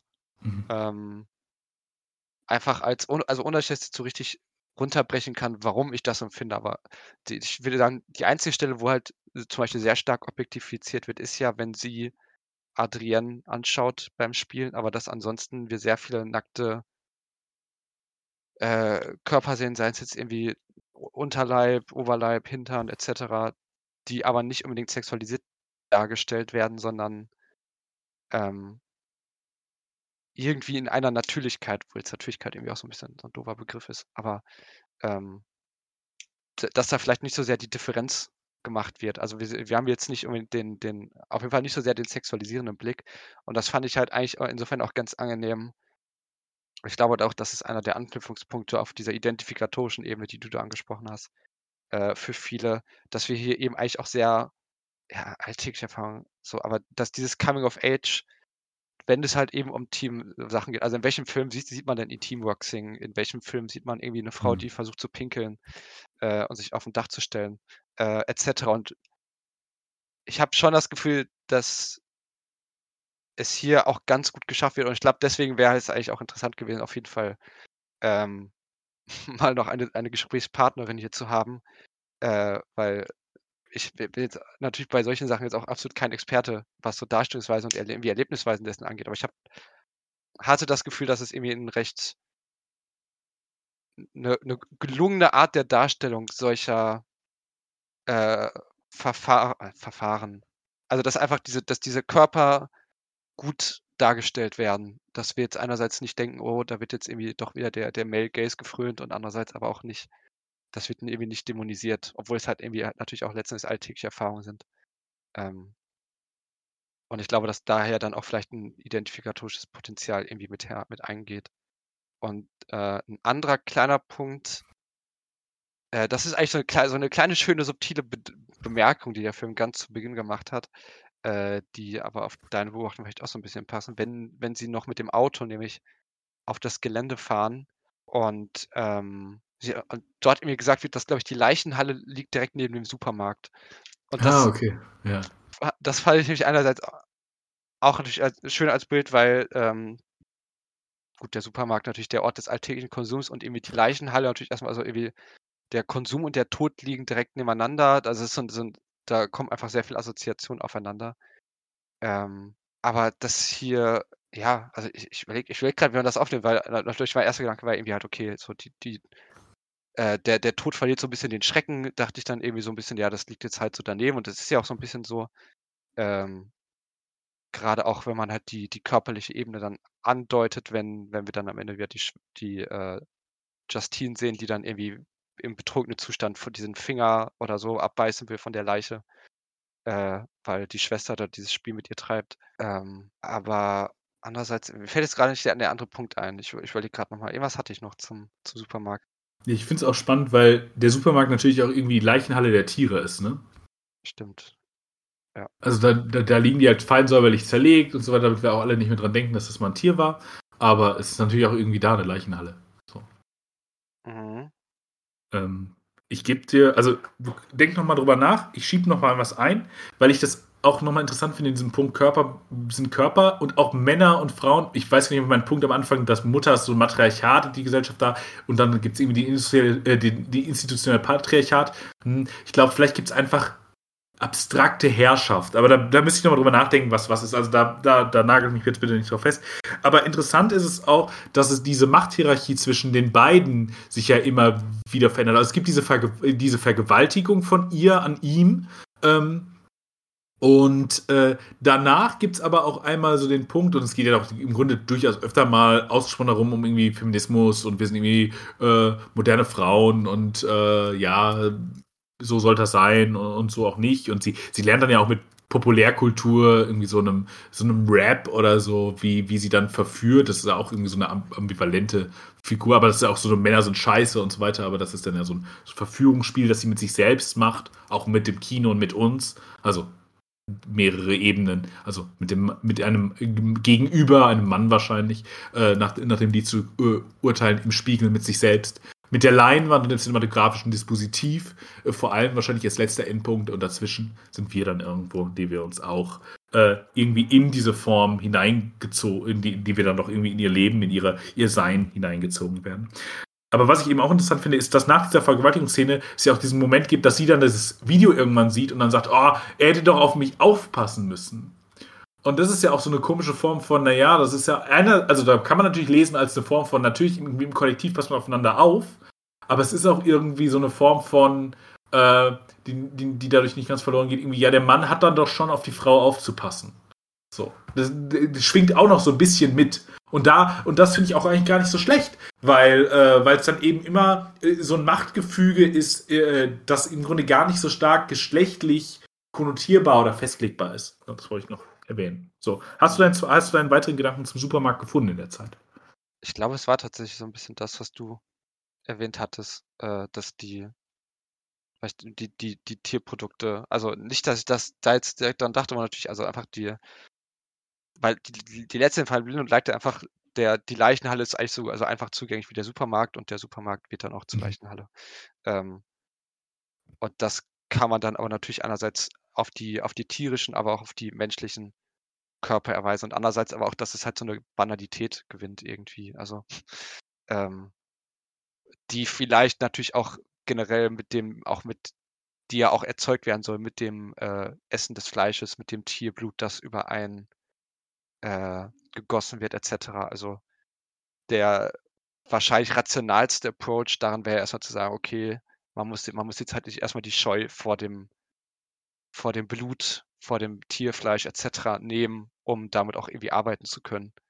Ähm, ja, man muss auch so ein bisschen die Andersheit des anderen im Grunde auflösen dadurch. Ne? Also, ja. Mhm. Also auch wir haben Blut und so weiter und irgendwie, wenn du dich damit auseinandersetzt, wenn du in die, in die Berührung gehst, dann ist es nicht mehr das radikal andere, auf das du keinen Zugriff hast, das du nicht verstehst oder so, oder vor dem du dann auch Angst hast und dich ekelst, sondern es ist eben das, äh, was eben Zugriff schaffst. Und das ist ja auch so ein bisschen auch diese Idee des Kannibalismus.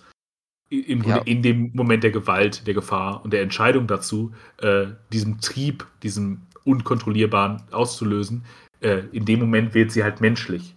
Äh, oder die, Men ja. die, die Menschen da menschlich. Ja. Und es muss auch irgendwie ein, ähm, genau, also es passiert auch, auch auf der körperlichen Ebene, also das fand ich auch recht wichtig, dass die, dass das Tierboot ja auch nicht abgewaschen werden darf. Also es, die, die, das, die sitzen dann ja auch in der Kantine und essen und sind, sind ja immer noch in diesem Zustand. Also, wo man so ein bisschen denkt, okay, das könnte jetzt auch irgendwie sein, dass das so in, in, in, der Körper das in so in sich aufsaugt oder so. Also, ähm, mhm.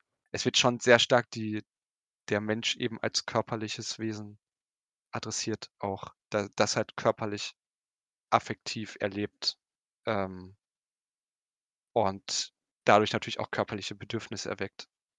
Aber wir, wir sehen jetzt hier nicht unbedingt die rationalen Menschen. Vielleicht kann man das irgendwie auch vorstellen. Wir sehen, wir sehen halt den äh, ja, triebgesteuerten, körperlichen und ähm, ja, das Come of Age gerade natürlich eine Phase und dass vielleicht die Phase dahin, wo es dann hinführen soll, ist dann vielleicht weiß, weiß ich, vielleicht, dass die, die universitäre Traumvorstellung ist dann irgendwie der rationale Mensch, keine Ahnung.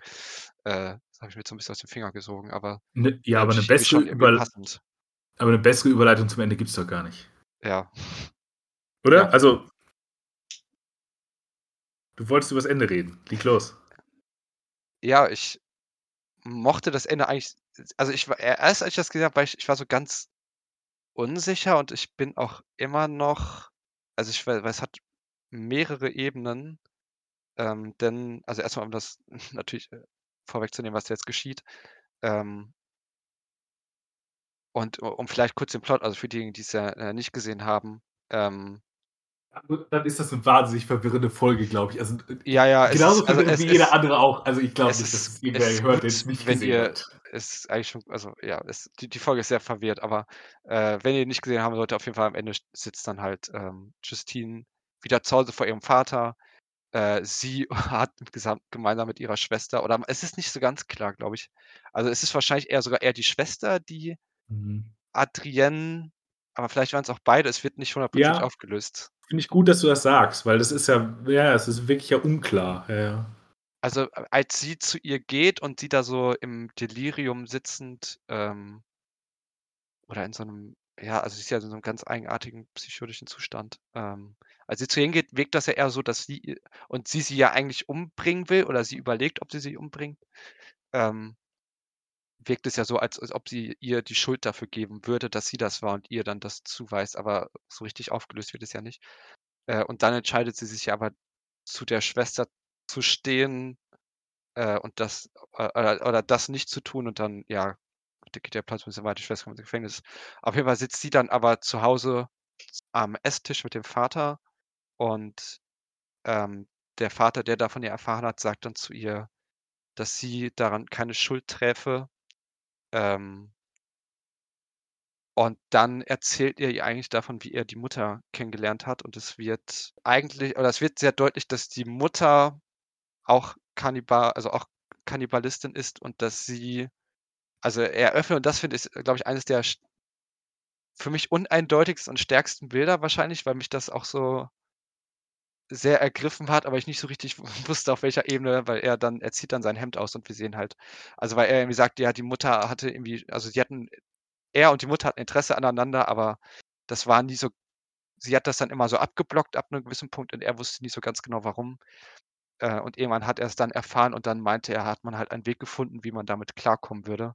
Und öffnet dann halt mein oh, Hemd und man sieht halt, ich habe, ja, ich habe es eigentlich als eine Art äh, gelesen. Ja, weil ich, also weil ich glaube, im Französischen ist es ein bisschen anders artikuliert, weil ich meine, es so verstanden zu haben, auch durch die deutschen Untertitel logischerweise, aber ich glaube, es ist, ist ja manchmal so, dass die, die, die gedappte Version ein bisschen anders ist als die, mhm. äh, als die Subtitles, die mehr näher am Original sind. Ähm, nämlich, dass er sagt, ähm, dass die Mutter nie Interesse an ihm hatte, aber sie dann eine Möglichkeit gefunden haben, zusammen äh, zu leben. Also da, im Grunde sagt der Vater, also im Grunde erzählt der Vater dieselbe Geschichte, wie wir zwischen Julian, äh, also zwischen der Protagonistin, Julian dazu heißt die, ne? Und äh, Justine. Äh, Justine und Adrienne sehen. Oder gesehen haben. Nur, dass der Vater das Ganze eben überlebt hat. Und äh, sie eine Möglichkeit gefunden haben, äh, wie, wie sie das kanalisieren. Aber er sagt dann ja auch am Ende so schön, dass sie im Grunde keine wirkliche Lösung gefunden haben, weil darum geht es ja am Anfang dessen, wenn ein Tier ein, oder in der Mitte auch, wenn ein Tier einmal den Geschmack von Menschenfleisch gegessen hat, muss es eingestäfert werden. Ähm, weil es eben zu gefährlich ist, weil es auf den Geschmack kommen könnte. Und äh, er, er, sagt dann ja auch, äh, und aber irgendwie, sie hätten die ganze Zeit nach einem, einem Heilmittel gesucht, auf irgendwie für ein Tier. Es geht, äh, geht, äh, geht darum, oder dann hätte man äh, und dann, dann, bezieht er sich nochmal auf dieses Gespräch, was die beiden hatten, über dieses Heilmittel dafür und sagt, wir haben kein Heilmittel gefunden, aber du wirst es schaffen. Oder vielleicht wirst du es schaffen. Und ja, jetzt du wieder. Ja, er sagt, also das ist interessant, weil ich habe es nicht tatsächlich eigentlich eher so verstanden, dass sie das Interesse, also dass sie, dass, dass, die Mutter halt eigentlich die Parallelfigur zu der Tochter ist ähm, und dass sie quasi ja, genau. Äh, also das Interesse aber schon hatte, aber es nicht also sie, ausleben quasi, wollte. Sie, sie keine, ja, ja sie, genau, sie, die Beziehung eigentlich nie zustande gekommen oder daran gescheitert wird, dass sie es nicht ausleben kann. Äh, und dass der Weg, das dann ausleben halt darin bestand hat, dass er das, meine, da wird ja ganz viel, äh, da wird jetzt sehr viel im Unklaren gelassen, also dass er es ja auf jeden Fall schon irgendwie mit sich machen lassen hat. Und er ihr das dann aber sagt und ich das aber schon verstanden habe, dass er das mit einem Optimismus zu ihr sagt. Also das war für mich jetzt nicht nur so ein Dahersagen.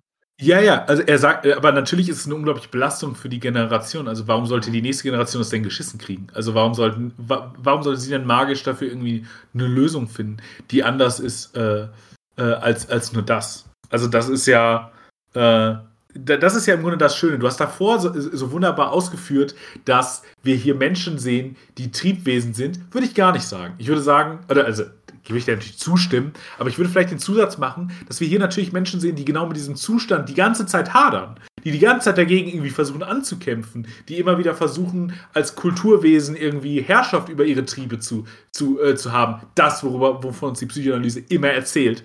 Ähm, das sehen wir hier die ganze Zeit äh, im Tun. Und dann hast du so schön gesagt, und die Uni, und wenn sie das durchlaufen hätten, auch klassische Idee von Pubertät, ähm, wenn die das durchlaufen hätten, dann wäre das Idealbild der Universität, dann wären sie irgendwie kultivierte Menschen. Idealbild der Pubertät, du bist irgendwie liminal, am Ende der Pubertät hast du dich gefunden, bist ein Mensch. Und dann ist dieses Ende ja so wunderbar, weil es eben zeigt, das ist eine völlige Illusion. Das ist totaler Quatsch. Diese Erwachsenen haben das genauso wie diese anderen, äh, wie, wie ihre Kinder durchlaufen.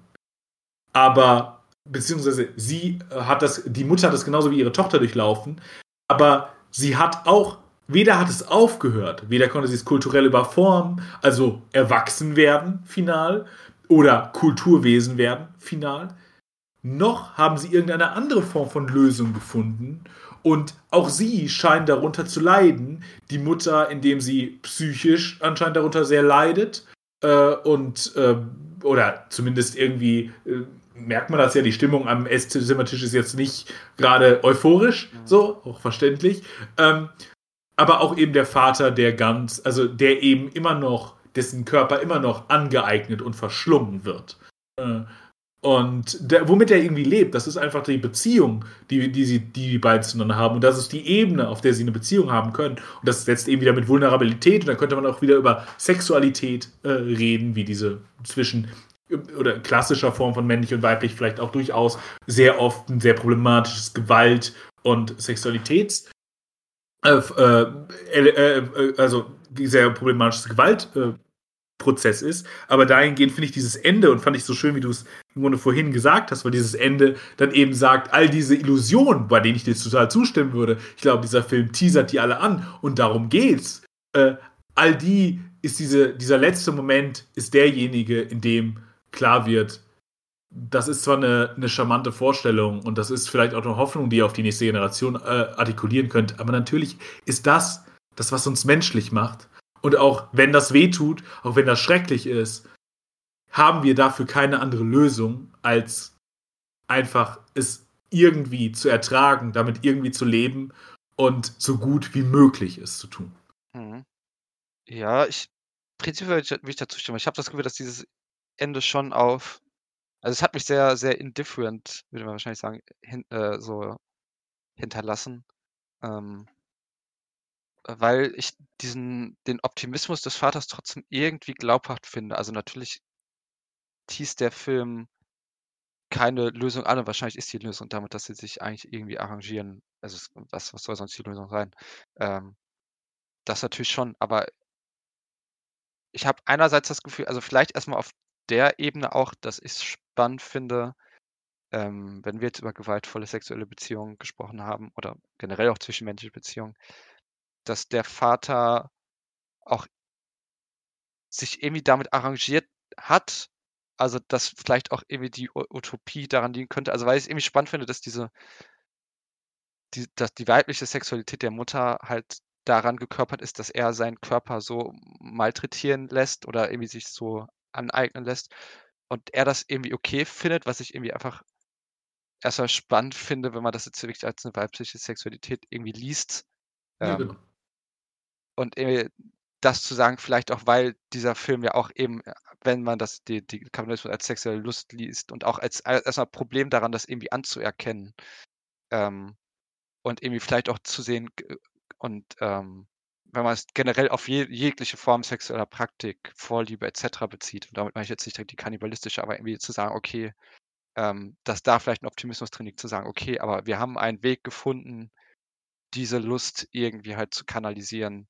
Ähm, und das kann ja auch vieles sein und einfach irgendwie zu merken, okay, auch weil er auch einfach sagt, du hast keine Schuld daran. Also irgendwie zu sagen, okay, du hast halt diese Lust und ähm,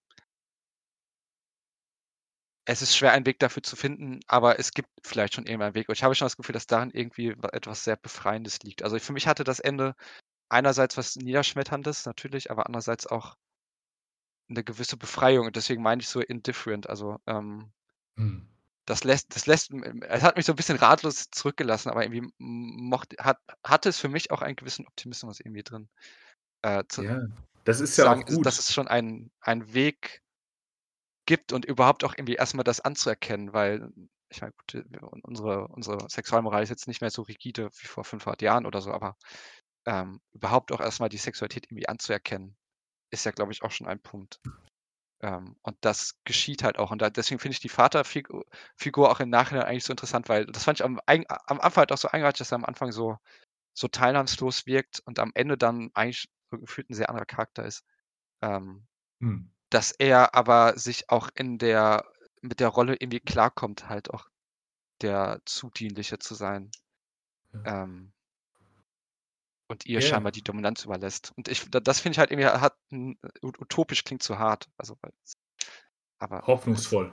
Es, es, hat, ja, es hat einen gewissen Optimismus in sich.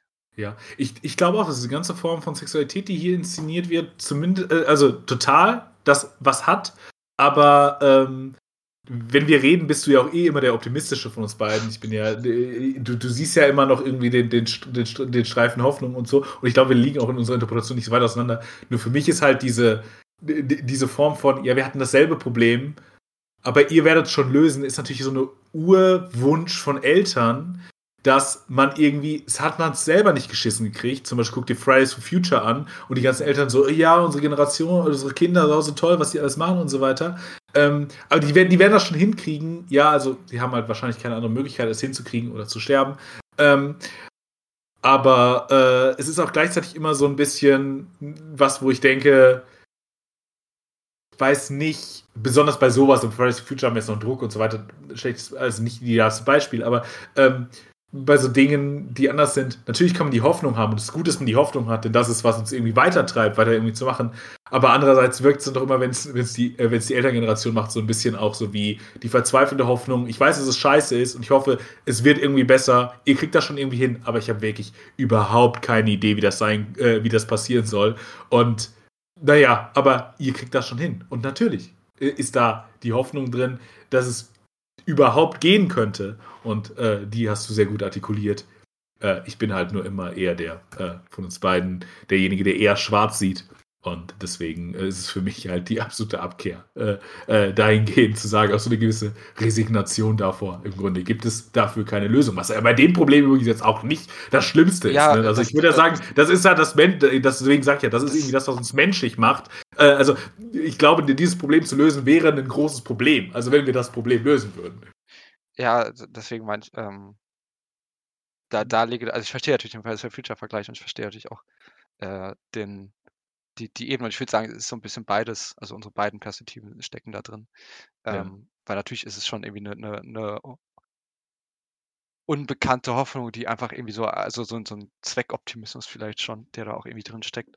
Aber äh, natürlich ist ja das, das Problem, also das ist ja ein Problem. Also einerseits kann man sagen, das würde natürlich auch vielleicht von den Eltern davor weitergegeben. Das wäre jetzt irgendwie müßig, das jetzt so weiter zu deklinieren, wo denn jetzt genau das in Anfang genommen hat, äh, weil da wird es wahrscheinlich keinen wirklich gefunden werden können. Aber andererseits ähm, ist es auch einfach ein Problem, das ja auch, wie wir gesagt haben, eigentlich schwer bis kaum zu lösen ist. Ähm, und das, das wahrscheinlich irgendwie halt die, und das ist dann halt letztendlich die Coming-of-Age-Erfahrung. Und da kann man natürlich für den keine dann alles Mögliche einsetzen ähm, sich mit etwas arrangieren zu müssen, mit dem man sich vielleicht nicht so richtig arrangieren kann. Und das ist ja halt eine, ja, ist ja eine urmenschliche Erfahrung, ähm, die wir wahrscheinlich alle auf irgendeine Art und Weise machen werden, gemacht haben. und hoffentlich auch jeden Tag irgendwie wieder ein bisschen machen. Also im Kleinen, sodass sie bewältigbar ist. Aber ich glaube ja, dass das ganz viel und ganz wichtig ist. Also wie furchtbar wäre es denn, wenn wir irgendwie stabil bleiben, wenn wir uns nur noch mit Dingen, nur noch Dinge uns konfrontieren würden, die wir problemlos bewältigen können. Also all, all das ist ja auch, all, all, das ist ja quasi apokalyptisch. Also das wäre ja, das wäre furchtbar. Das ist ja eher das, wovon das Silicon Valley irgendwie träumt mit ihren, mit ihren KIs oder so. Also es ist ja, es ist also für mich ja eher die, die, die Form der, der Apokalypse.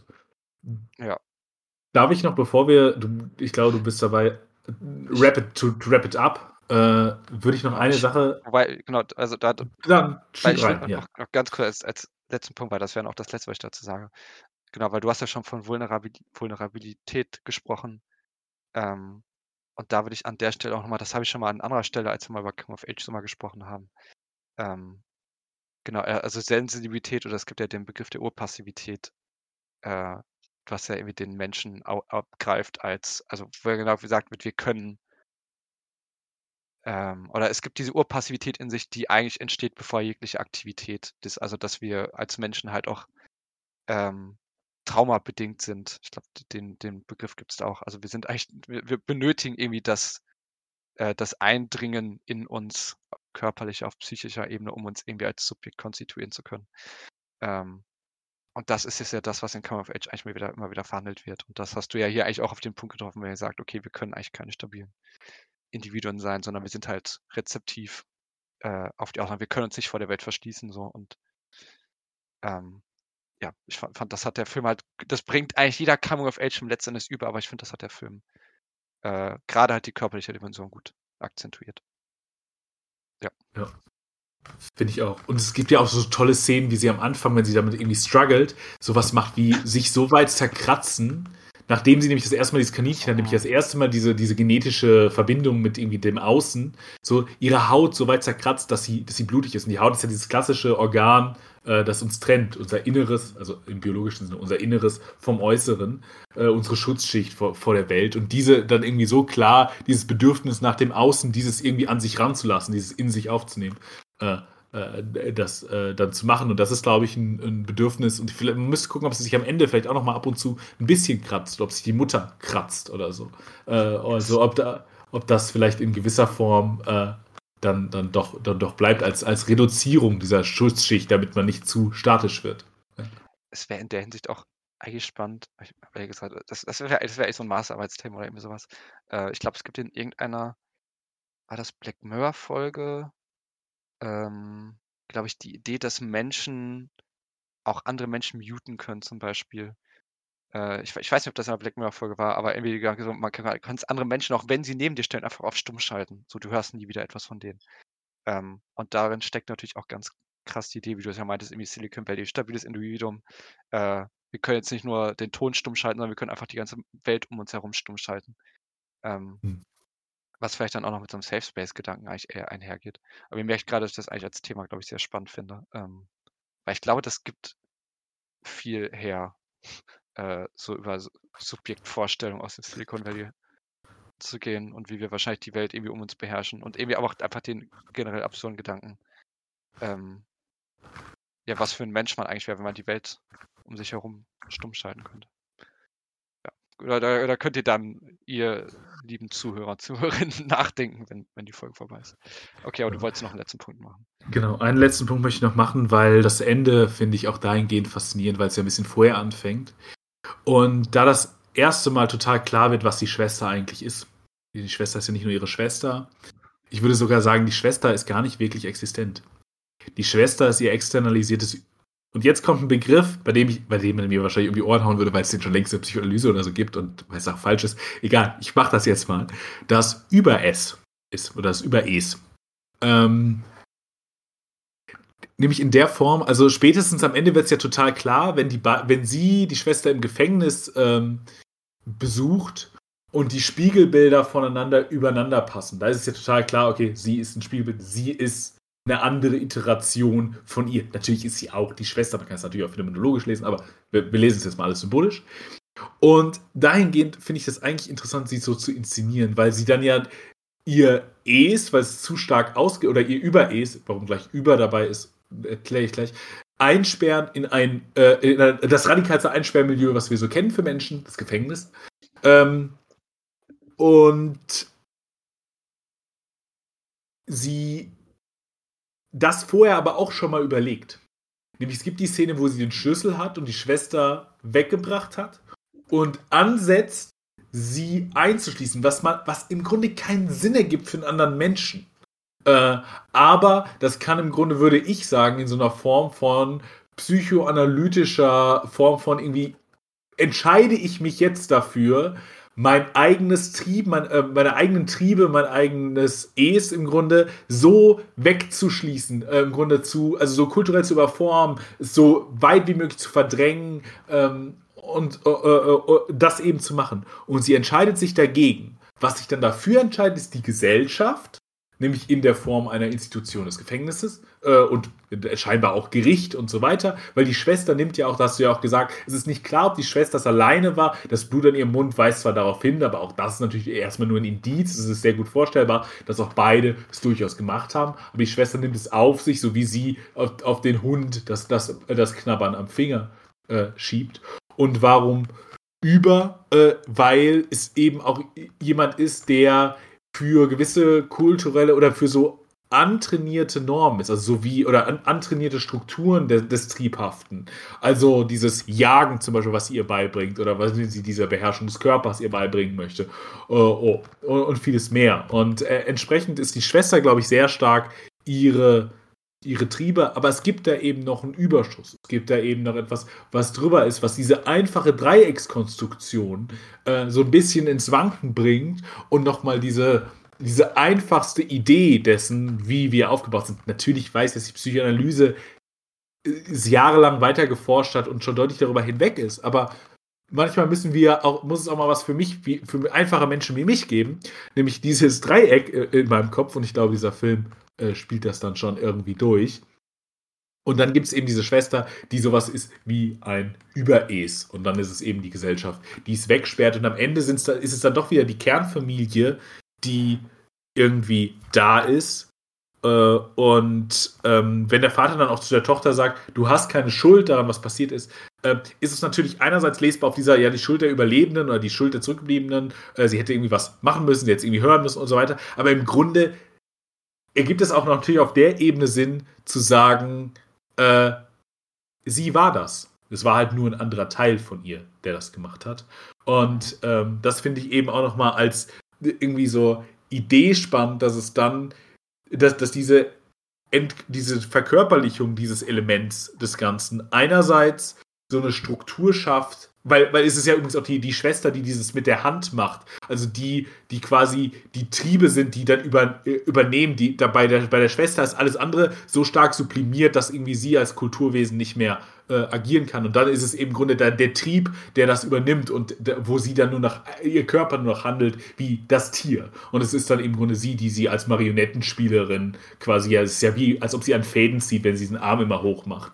Ähm, äh, äh, spielt, genau, das Es, was dann eben die Kontrolle übernimmt. Und dass, dass diese Form von Spaltung überhaupt nur das ist, was es ermöglicht hat, aber dass sie sich selber auch davor dazu entschieden hat, äh, diesen Teil von sich, von dem, weil Schwestern sind ja auch nochmal die integralste Verbindung die du, äh, also, oder Geschwister, die man genetisch erstmal haben kann. Das ist man das engste neben Zwillingen, aber das wäre zu offensichtlich, glaube ich, gewesen. Und davor haben sie ja noch den, den Moment, dass sie sich ja quasi spiegelverkehrt auch vorher schon ineinander verbeißen und das Blut voneinander im Grunde damit auch austauschen, sich auch nochmal sagen, wie sie schmecken, nämlich die, die kleine Schwester wird nach Scheiße schmecken.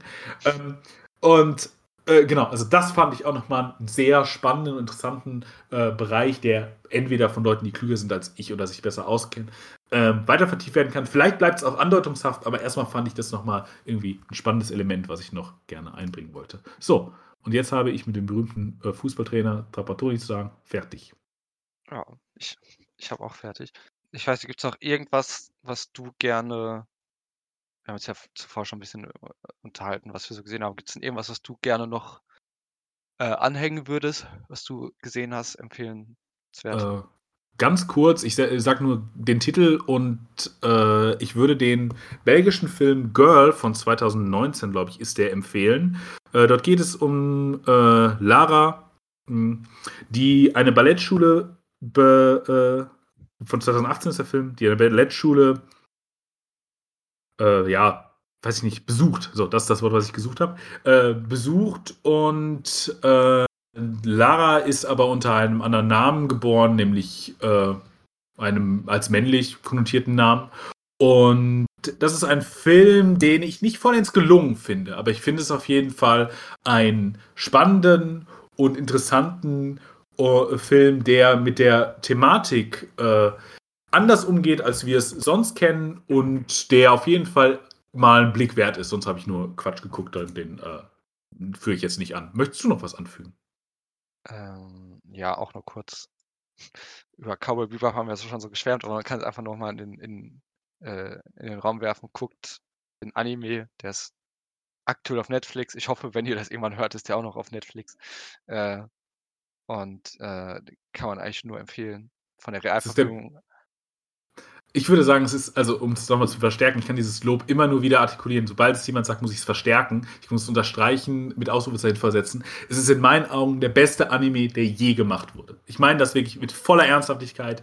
Ähm, es ist ein absolutes Meisterwerk. From, from Start to Finish ist alles.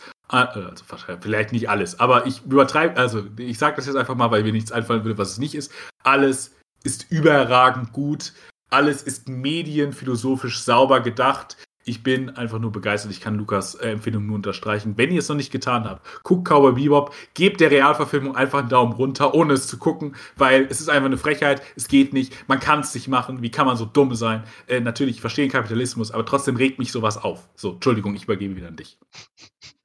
Ja, ähm, ja, dazu ist eigentlich dann alles schon gesagt und vielleicht den, den hast du zuvor schon erwähnt, äh, das passt so gut. Titan. Kann man sich, sollte man sich meiner Meinung nach auf jeden Fall auch mal angucken. Finde ich auch noch, äh, fand ich auch noch gelungener als War, obwohl das auch so ein Film ist, der äh, mich sehr, also bei dem ich auch sagte, was habe ich hier eigentlich gesehen? Äh, das finde ich bei Filmen aber eigentlich durchaus erstmal eine, eine positive Erfahrung. Ähm, und der, glaube ich, eigentlich vieles von dem, was wir hier haben, auch durchaus weiterdenkt. Also ich würde auch sagen, was ähm, natürlich im Film sehr stark mit Körperlichkeit geht, die hier aber dann noch mehr Richtung Cyborg geht. Ähm, wir haben ja eigentlich wieder eine Art Horrorfilm, aber darunter verwirkt sich dann, wie es jetzt bei War war, der Come-of-Age-Film hier eher ein, ja, eine Art Familiendrama vielleicht am ehesten. Ist ein bisschen schwer genau zu sagen. Also es ist generell schwer, ein Genre einzuordnen. Ähm, aber ästhetisch wirklich beeindruckend. Ein Film, der durch Körper erzählen kann, der durch Tanz erzählen kann. Es gibt viele Tanzszenen. Ähm, die sehr beeindruckend sind. Also, das ist ein Film, der mich schon echt ich ich ich bin ich bin reingegangen, ohne viel zu wissen und der hat mich schon, äh, ordentlich durchgerüttelt so. Ähm, und da war ich schon sehr, sehr angetan von. Also, den würde ich auf jeden Fall empfehlen. Es war für viele, glaube ich, auch so mit einer der besten Filme des Jahres wahrscheinlich gewesen, was ich, äh, durchaus wahrscheinlich unterschreiben könnte oder auf jeden Fall nichts einwenden würde gegen. Ähm, ich freue mich drauf, den mal nachzuholen. Ich habe den leider verpasst im Kino, aber ja, ich bin. Ich freue mich drauf. Ja, es ist, also es ist auf ein sehr radikales Kino, auf jeden Fall. Und das äh, kann man ja, das ist ja durch, durchaus äh, wünschenswert, so auf der Kinoebene. Äh, wenn man Dinge mal einfach konsequent durchzieht. Ja. Dann kommen wir zum Schluss. Auch wenn es eine sehr äh, erratische Folge war, teilweise, wo wir, weil das so ein bisschen, oder vor allem auch ich so ein bisschen durch die Gegend gewirbelt sind, wo man auch so ein bisschen gemerkt hat, dass der Abstand zu dem Film scheinbar doch schon echt ein bisschen größer war. Aber du hattest es ja zu Beginn auch angedeutet. Äh, fand ich trotzdem auf jeden Fall sehr schön. Ähm, ich glaube, wir haben auch schon mit das Wichtigste rausgezogen und vieles, hast du ja auch gesagt, ist bei dem Film recht evident. Ähm, aber deswegen hat man. Das klingt jetzt so böse, nachdem wir eine Stunde über den Film geredet haben. Das, dass ich das am Anfang gesagt habe. Du hast recht, ich habe es gesagt. Na, vielleicht so evident ist er dann doch nicht. Ja, aber also ich, ich, ich, ich glaube schon, ich, da, da würde ich dann einfach wieder meinen mein Affekt rausholen und sagen, ja, ihr habt das irgendwie körperlich schon verstanden, was der Film machen wollte. Und jetzt hoffe ich, dass wir es äh, in den, wir haben, wir haben das Coming of Age des Körpers durchlebt und haben es jetzt hoffentlich in den, in den, in den rationalen Kopf überführt. Das, was ihr körperlich durchlebt habt. Ja, ähm, aber vielleicht habt ihr auch, wahrscheinlich habt ihr auch viel mehr verstanden als wir. Also da, das ist ja sein. auch, also, ja, ja. das glaube ich auch schon. Ja. Äh, Lukas, es war mir wie immer irgendwie ein, ein wunderschönes äh, Haxenessen mit dir. Ja. Muss man heute ja sagen. Ich, achso, äh, auf deine Anfangsfrage sage ich, ich, ich nehme, wie bei Adrien, ich nehme den Oberschenkel. Alles klar. Ja, Oh Gott. damit haben wir auch alle Fragen geklärt und äh, verabschieden uns bis zur nächsten Folge. Tschüss. Ciao.